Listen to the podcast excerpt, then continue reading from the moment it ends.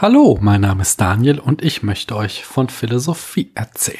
Genau gesagt habe ich mal seit längerer Zeit wieder so ein Thema, was mir auf dem Herzen brennt. Ich habe lange nicht mehr so eine freie Podcast-Folge gemacht und deswegen dachte ich mir, das hole ich doch mal nach. Vor Jahren mittlerweile habe ich ja mal was zur Sprachanalyse gemacht und da dachte ich mir, das könnte ich doch einfach mal wiederholen und Sprachanalyse an einem konkreten aktuellen Beispiel betreiben. Da kommt noch hinzu, dass ich euch ja auch mal vor anderthalb Jahren jetzt versprochen hatte, dass ich was zur neuen Rechten machen möchte. Und es ist auch nie wirklich geschehen, weil dann Corona kam und mein Leben auf den Kopf gestellt hat. Aber jetzt kann ich beides kombinieren, denn es gibt ein aktuelles Thema, das mich umgetrieben hat und zu dem ich ein paar Worte sagen wollte. Ihr habt es bestimmt schon am Folgentitel gelesen. Es geht um dieses unsägliche Plakat der rechtsextremen Partei Der Dritte Weg. Auf dem stand, hängt die Grünen. Und dann stand klein darunter noch, macht unsere nationalrevolutionäre Bewegung durch Plakatwerbung in unseren Parteifarben in Stadt und Land bekannt. Da muss ich ja zunächst einmal dieses Prädikat nationalrevolutionäre Bewegung unter die Lupe nehmen. Denn hier sehen wir schon mal exemplarisch völkisches Denken. Hier wird von einer Revolution gesprochen. Und was kann es nur für eine Revolution sein in diesem Land, in dem wir leben? Es muss sich hierbei um eine Revolution gegen die liberale Demokratie handeln. Und an deren Ende soll, so das Linksattribut national, ein Nationalismus stehen. Die Frage, die sich daran natürlich direkt anschließt, ist, was soll denn in einer solchen Nationalrevolution mit Menschen geschehen, die nicht deutsch genug sind für diese Revolution?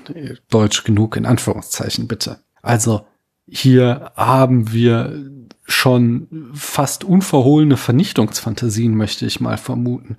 Oder zumindest, also hier geht es nicht mehr nur um strengere Einwanderungsgesetze oder Austritt aus der EU, wie schlimm das auch wäre, sondern hier wird schon schwadroniert über wirklich einen Kampf gegen unsere Art zu leben. Jedenfalls hat dieses Plakat in den letzten Wochen für einiges an Aufruhr gesorgt.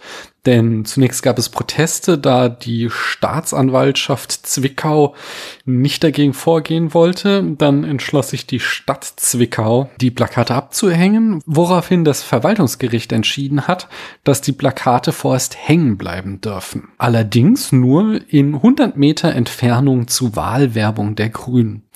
Die Stadt Zwickau hatte dann angekündigt, gegen diese Entscheidung Beschwerde beim sächsischen Oberverwaltungsgericht einlegen zu wollen. Dass das Verwaltungsgericht hier geurteilt hat, dass die Plakate hängen bleiben dürfen, passt natürlich schön in das Narrativ, dass es in Sachsen nur Nazis gibt und wurde auch entsprechend auf Twitter kommentiert. Die Begründung war dann aber eine etwas andere. Und zwar sagte das Gericht, dass sich eben eine Doppeldeutigkeit bei diesen Plakaten ergebe aus dem zweiten Satz der in kleinerer Schrift unter dem Aufruf Hängt die Grünen steht, nämlich macht unsere nationalrevolutionäre Bewegung durch Plakatwerbung in unseren Parteifarben in Stadt und Land bekannt. Was das Gericht hier gemacht hat, ist das sogenannte Pflegeprinzip der Bedeutung anzuwenden.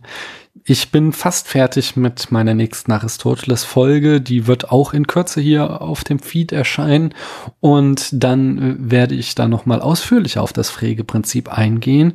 Man fasst es umgangssprachlich oder zumindest in meinem Studium habe ich da immer die Formulierung gehört, das Wort bekommt erst im Satzzusammenhang Bedeutung. Das heißt, dass äh, das Gericht hier sagt, dass das Wort die Grünen im Gesamtzusammenhang des Plakates als Pars pro toto verwendet wird für die grünen Plakate. Das ist zunächst einmal eine zutreffende sprachphilosophische oder sprachanalytische Analyse, es ist doppelt gemoppelt, dieses Plakates. Also aus dem Pflegeprinzip ergibt sich das eben, dass sich zum Beispiel die Bedeutung des Wort Pilz erst dadurch ergibt, dass aus dem Satzzusammenhang klar wird, ob ich mich in einer Kneipe oder einem Wald befinde. Bei letzterem spielt wahrscheinlich auch noch die Rolle, ob Vatertag ist oder nicht. Und dieses Prinzip hat das Gericht also angewendet. Das ist also eine gültige Analyse, die es vorgenommen hat. Es ist aber nicht die einzig mögliche Analyse. Zum einen können wir, wenn wir eine größere semantische Einheit betrachten, als eben diese größere semantische Einheit Allgemeinheit nicht nur das Plakat selbst in Augenschein nehmen,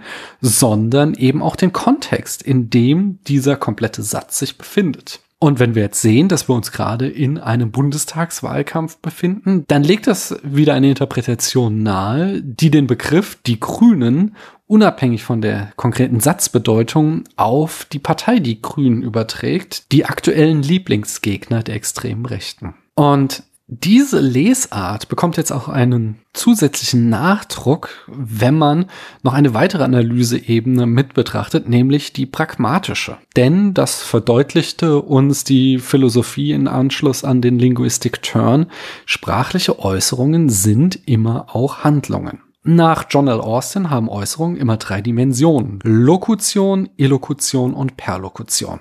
Und weil kein normaler Mensch mit diesen Zungenbrechern was anfangen kann, können wir auch sagen, eine Äußerung hat immer einen Inhalt, sie spielt eine Rolle in einem Sprachspiel und sie hat eine intendierte Wirkung. Und jetzt schauen wir uns dieses Plakat nochmal an. Auf der Inhaltsebene geht es hier tatsächlich möglicherweise um das Aufhängen von Plakaten. Aber Jetzt fragen wir uns als nächstes, was ist denn die Rolle im Sprachspiel? Das Sprachspiel, das aktuell gespielt wird, ist der Wahlkampf. Und die Rolle von Wahlplakaten in diesem Sprachspiel Wahlkampf ist entweder die eigenen politischen Positionen prägnant auf den Punkt zu bringen. Das findet hier nicht statt. Allenfalls ganz peripher eben durch dieses nationalrevolutionäre Bewegung. Aber Wahlplakate können noch eine zweite Möglichkeit aufmachen und das ist, die eigene Basis durch Unmut über den politischen Gegner zu mobilisieren und so zur Wahlurne zu bringen. Womit wir dann zur Perlokution, also zur intendierten Wirkung von Wahlplakaten kommen. Denn was sie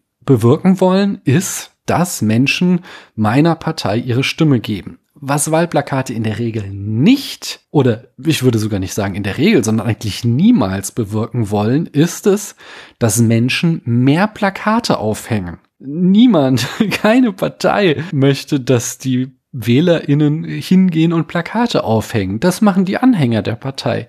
Die WählerInnen sollen an der Wahlurne ihr Kreuz machen bei der richtigen Partei. Und wenn wir jetzt noch einmal auf das Nationalrevolutionär zurückkommen, in dem kleingedruckten Teil des Plakates, dann spricht es eine klare Sprache. Hier wird ein implizites Versprechen gegeben, dass, wenn es zur nationalistischen Revolution kommt, dann werden die Grünen gehängt und deswegen sollen die Leute der dritte Weg wählen. Ganz frisch heute, als ich diese Folge aufnehme, hat das auch das Oberverwaltungsgericht Sachsen so gesehen und hat die Plakate jetzt endgültig verboten. Gegen dieses Urteil kann auch nicht mehr in Revision gegangen werden. Und die Begründung lautete, die Aussage hängt die Grünen beziehe sich nach dem Verständnis eines unvoreingenommenen und verständigen Publikums vor dem Hintergrund des Bundestagswahlkampfes auf die Mitglieder der Partei Bündnis die Grünen. Das Oberverwaltungsgericht hat also, genau wie ich es im ersten Teil gesagt habe, wieder das Pflegeprinzip angewendet hat, nur eben